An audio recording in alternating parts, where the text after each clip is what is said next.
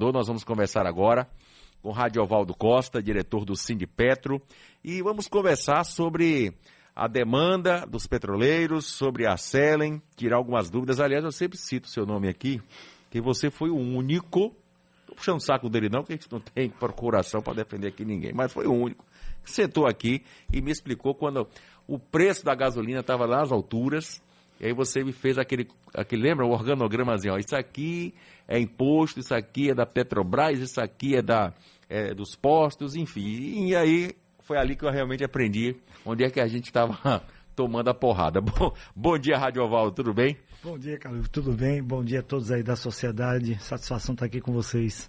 Bom, quais são as principais reivindicações da categoria frente tanto à Petrobras quanto à, à Selen? Bem, nós tivemos agora né, uma mudança da. Inclusive ontem, viu? Ontem mudou, finalmente, três meses depois aí de. Você estava em entrevista ontem com nossa colega Adriana Planzo. Isso, exatamente. Atentamente estava ouvindo você explicando finalmente, isso. Finalmente tomou posse a direção da Petrobras. O que, que muda ontem. com essa nova direção? É, agora entra a diretoria indicada pelo presidente Lula. É, antes nós só tínhamos o presidente da Petrobras, Jean Paul Prats, senador do Rio Grande do Norte, que assumiu a presidência no dia 26 de janeiro, mas todos os outros diretores ainda eram indicações do governo passado. Ontem não, ontem assume a direção é, da Petrobras e com isso nós esperamos que a gente tenha uma Petrobras mais direcionada a partir daquilo que o governo pensa, principalmente do ponto de vista da geração de empregos, dos investimentos aqui na Bahia, certo? Mudança da política de preços dos derivados para que proporcione preços mais baratos é, no Brasil, menos na Bahia. Por quê? Por conta da Selen.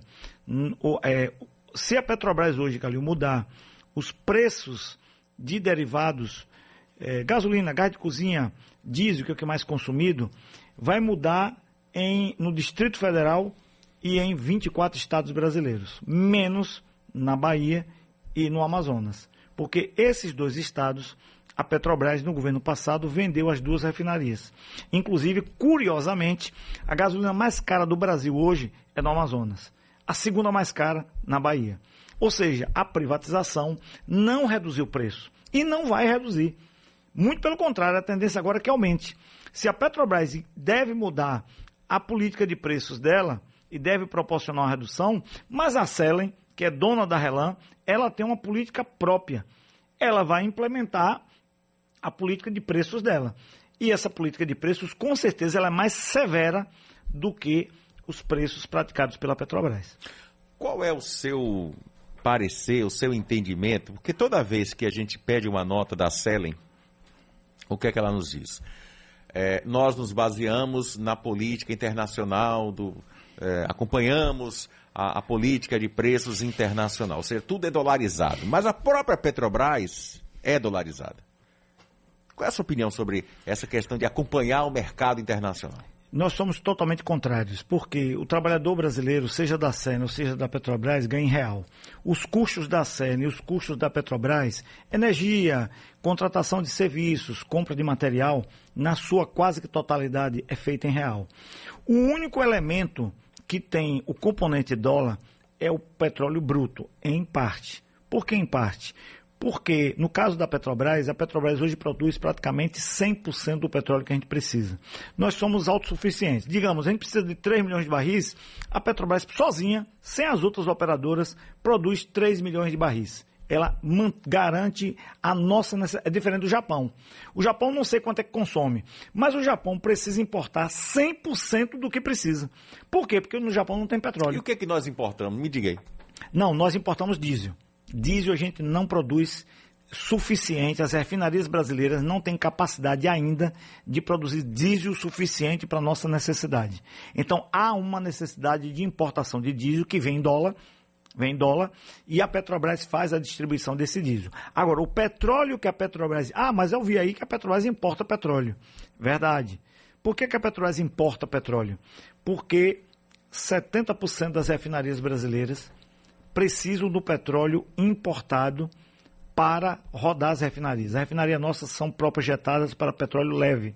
O nosso petróleo é pesado. Ou seja, nós não somos autossustentáveis? Somos. Mas como é que somos? Não, o que é que eu faço? Eu é preciso. Não, não, eu preciso de um milhão de barris de petróleo leve. Ah. O que é que a Petrobras faz? ela compra um milhão de barris de petróleo leve da Arábia Saudita, do Irã, do Iraque, traz o petróleo para cá. Mas eu tenho um petróleo pesado sobrando. Eu pego o petróleo pesado e vendo. Então, eu compro um milhão leve, vendo um milhão pesado. Zero. O que eu compro, eu vendo. Então, isso anula o efeito da importação. Mas na prática não está sendo assim, porque quando não, chega na bomba. Não, não está sendo assim por conta da política de preços que ainda permanece de 2016. Pedro Parente era presidente da Petrobras, Michel Temer, presidente do Brasil, que ele implantou aquela famosa PPI paridade de preço de importação.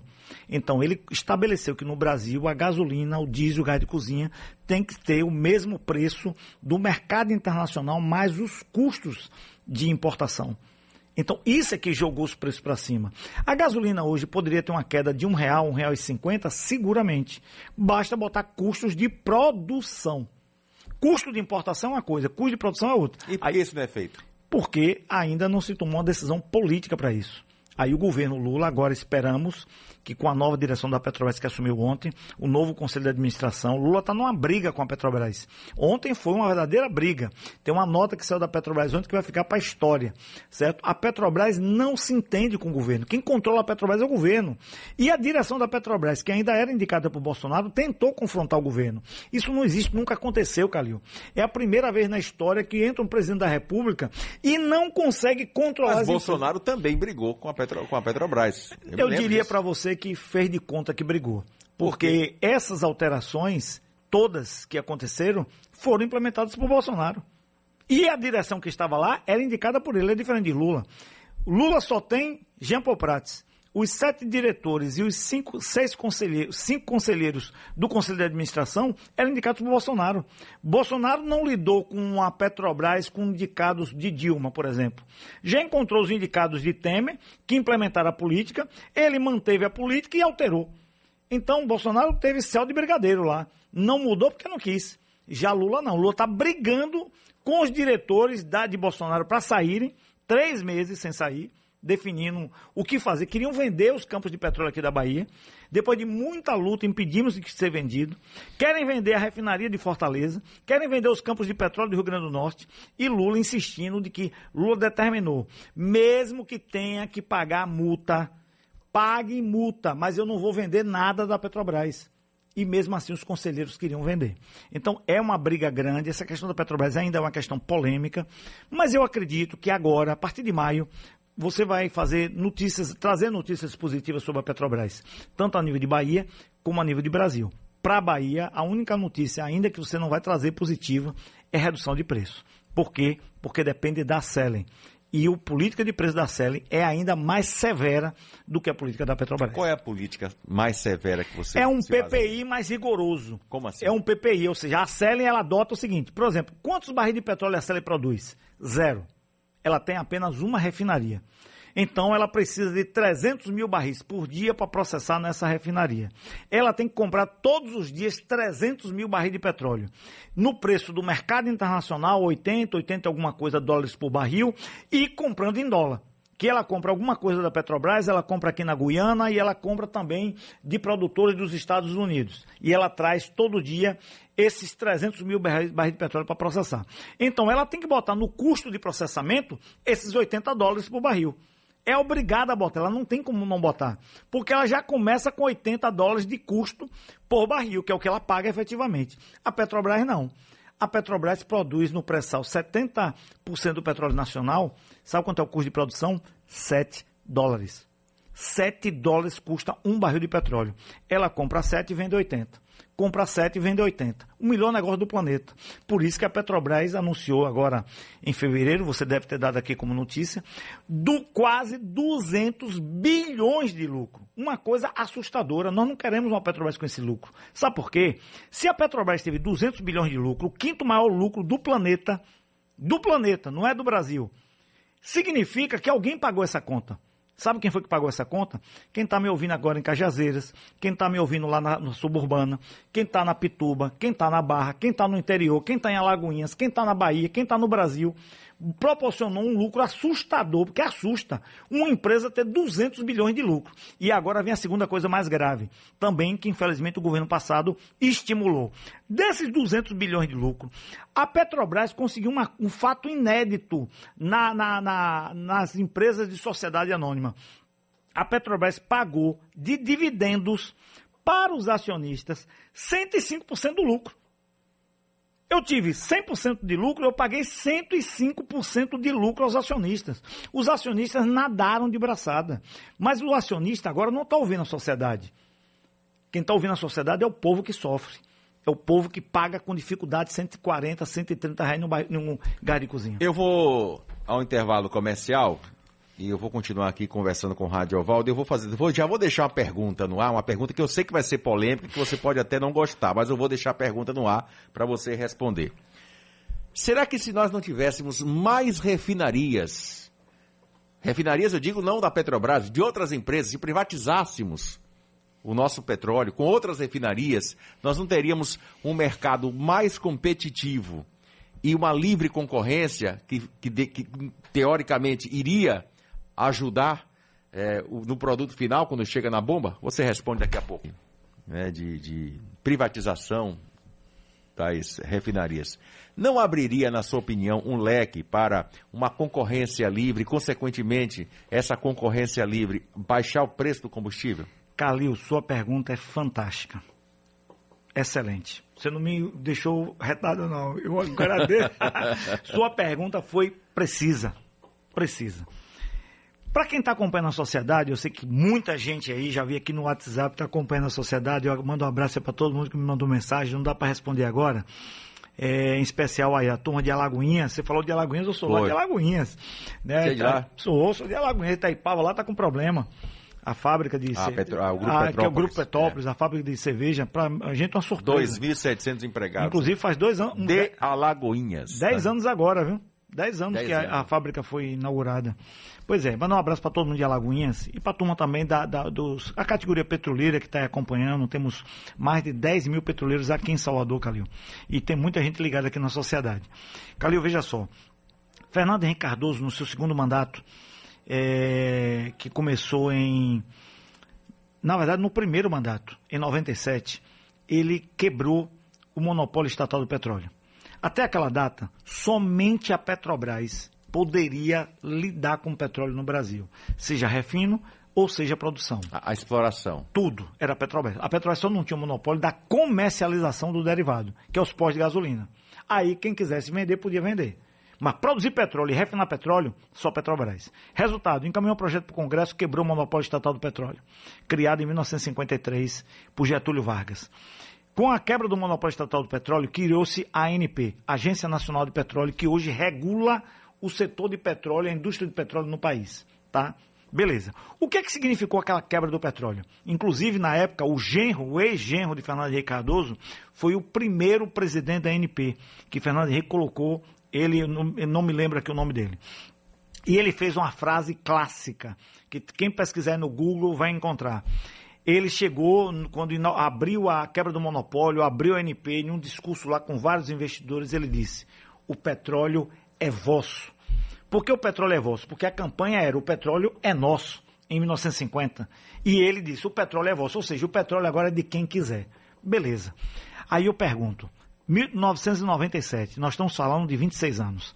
Em 26 anos nesse país, já que o petróleo é vosso, quantas refinarias as empresas de petróleo construíram nesse Brasil? Nenhuma. Ninguém construiu nada. A única refinaria construída em 27, 6 anos de, de, de Brasil, de, de, quebra de monopólio, em um país importante como o Brasil, que cresceu muito, um país continental, foi a Petrobras, Abreu e Lima, em Pernambuco. A Mubadala não quis construir refinaria, a Exxon não quis construir refinaria para aumentar a concorrência, a Exxon não quis construir refinaria, ninguém quis construir refinaria. Agora está todo mundo doido, doido, indo para rezar no Bonfim para que a Petrobras venda as refinarias dela. Por que, que uma empresa privada, para entrar num mercado como o brasileiro, tem que entrar a partir daquilo construído pela Petrobras? Por que o Mubadala não pegou os 10 bilhões que pagou pela Relan e construiu uma refinaria para dizer, não, nós vamos concorrer com a Relan? Nós vamos oferecer material mais barato. Não, Calil. Ninguém quer concorrer. A pessoa, eles querem comprar o que foi construído pela Petrobras. A Petrobras adora concorrência. Venha concorrer com a Petrobras. Pois bem, quebrou o monopólio. Vamos sair do refino. Vamos agora para a produção de petróleo. Quebrou o monopólio, chegou um monte de empresa aí, perfurando, inclusive aqui na Bahia, para produzir petróleo. Hoje, de 100% da produção de petróleo e gás do país, 26 anos de quebra de monopólio. Qualquer um, até Calil, se quisesse botar Calil Petróleo, poderia produzir petróleo nesse Brasil. Livre, para qualquer um. 26 anos. Quantos por cento de petróleo e gás nesse país a Petrobras produz? 95%. Em 26 anos, as empresas todas privadas e internacionais e multinacionais só conseguiram produzir 5, 6% do petróleo nacional. A Petrobras ainda é a grande produtora nacional. Então a Petrobras adora a concorrência. Venha concorrer com a Petrobras, bote dinheiro e venha concorrer. Agora, querer comprar os campos de petróleo de Miranga, como a Petro Recôncavo comprou, comprar Água Grande em Catu, como a 3R comprou, comprar Candeias, o primeiro campo de petróleo do Brasil, aqui nosso da Bahia, Candeias 1, lá em Candeias, como a 3R comprou, comprar os petróleos, os campos da Bacia de Campos, como outras empresas compraram, aí todo mundo quer. O cara quer achar pronto. Ninguém quer fazer. Então, Calil, na verdade não tem concorrência porque as empresas internacionais não querem concorrer. As empresas internacionais querem comprar Lubinó em Fortaleza, querem comprar a, refinaria Regap em Minas Gerais, querem comprar as nossas refinarias e os nossos campos de petróleo. Isso a gente não concorda. Então a Petrobras não tem medo da concorrência. E hoje não tem concorrência, a culpa não é da Petrobras. A culpa é do setor privado, que está livre para qualquer ser brasileiro ou internacional instalar qualquer unidade de refino ou de produção de petróleo no Brasil. Eu vou só mudar de assunto agora, que eu tô, queria ter mais tempo para conversar com o Rádio Alvaldo, mas é, o tempo é escasso. A situação dos aposentados e pensionistas da Petrobras, como é que está a situação? Porque eles estão aqui fazendo muitas perguntas. pois é, mandar um abraço para essa turma. Como eu disse, nós temos mais de 10 mil aqui em Salvador, somos, ou a Bahia, Calil, como o petróleo nasceu, e tem outra, você sabe, você é um cara bem informado, e quem acompanha a sociedade também não pode deixar... O Robson de, de Catu tá mandando um abraço para você, tá dizendo aqui, Calil, mande um abraço para para Radiola, é? É, Michel apelido, é. homem de garra, sem esse homem, nós do ramo do petróleo estávamos sem pé. Valeu, Robson. Um abraço aí para os companheiros de Catu. Tá vendo? Audiência. É. A sociedade, rapaz, é coisa de louco. Valeu, Robson. Valeu a todos vocês que estão acompanhando. Carlos, nós temos no Brasil. É, a Bahia é o segundo estado em número de aposentados e aposentadas. Afinal de contas, o petróleo começou aqui, esse ano, 3 de outubro. Né? Sugiro aqui à sociedade, que essa rádio também que tem muita tradição, história na Bahia, que possa fazer, Carlinhos, você principalmente, é, a gente, estou à disposição, inclusive, de a gente falar, são 70 anos de Petrobras. A maior empresa do Brasil nasceu na Bahia. A certidão de nascimento é baiana. Hoje ela perdeu força na Bahia, mas ela nasceu aqui. E nós temos que contar a história da Petrobras. São 70 anos de história, 3 de outubro de 1953.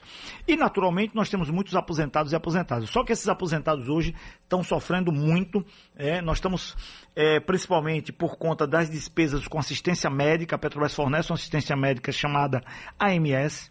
O custo aumentou, assim, assustadoramente, Calil, para os aposentados, que precisam, no momento que mais precisam, inclusive, dos cuidados com a saúde, e também com o Fundo de Pensão Petros, que é o fundo de pensão dos petroleiros, construído com dinheiro dos petroleiros, dos aposentados, não é dinheiro público, contribuições, Calil, de 30, 40 anos que foram feitas mensalmente por essas pessoas, para poder ter um mínimo de tranquilidade na aposentadoria e o que nós vimos, infelizmente, foi esse sonho se desmanchar, né, com a cobrança de uma coisa chamada equacionamento, que é um equilíbrio atuarial que o plano precisa ter, graças a uma lei federal que existe, enfim, para não, já que é um assunto um pouco complexo. Mas nós estamos agora é, cobrando as medidas necessárias com a nova direção da Petrobras para resolver essa cobrança. É, esse, essa cobrança, Calil, significa quase que 20% das aposentadorias sendo confiscadas, vou usar esse termo, confis, confisco de 20% do que você tem da sua aposentadoria, que você não tinha previsão de gastar esse dinheiro, de pagar isso, e com isso, naturalmente, está impactando muito, duramente, a vida dos aposentados. Eu quero agradecer. Eu queria ter mais tempo. Tem muita gente fazendo pergunta, alguns fazendo críticas até. Tem, não vai, não vai dar, eu não tenho tempo, infelizmente, para que o, o Radiovaldo responda. Por exemplo, teve uma crítica aqui, olha. Pergunte aí para ele por que, que a Relan estava tão sucateada que agora que passou por pela iniciativa privada está sendo reformado. E não adianta ele dizer que não é verdade, porque eu trabalhei muito tempo não, lá. Não, mas é verdade. É rapidinho, Calil. É, é. verdade, estava sucateada. Mas sabe por que estava sucateada? Porque a direção da Petrobras que vendeu sucateou intencionalmente. E sucateou para vender, igual quando a gente faz quando quer vender um carro. Ninguém troca filtro de ar, filtro de óleo, o óleo, balanceia, alinha carro para vender. A Relan foi sucateada para ser vendida de forma sucateada. E nós queremos uma Relan produtiva, como sempre foi. Ele está negando aqui, não, não, mas tudo bem. É, cada um com a sua opinião, né? E por aí vai. Que ele está dizendo que isso vem de 2015. O Daniel Paim está mandando um abraço para você também. Valeu, Daniel. Ele que é petroleiro, né? Aposentado. Caliga, conhece o Caliga? Caliga. Caliga, dá um abraço no companheiro um abraço, Radiola, companheiro. base de Itaquipe. Itaquipe. Obrigado, um abraço. Viu? Valeu, Caliga, obrigado. um abraço para vocês você. todos aí, até a próxima. É, esse cara me deu uma aula aqui. Eu vou sempre dizer isso. Eu digo sempre, Rádio Ovaldo, quando esteve aqui, me explicou. Fez um desenho que a gasolina, isso aqui é imposto, isso aqui é ICMS, isso aqui é não sei o quê. Um abraço.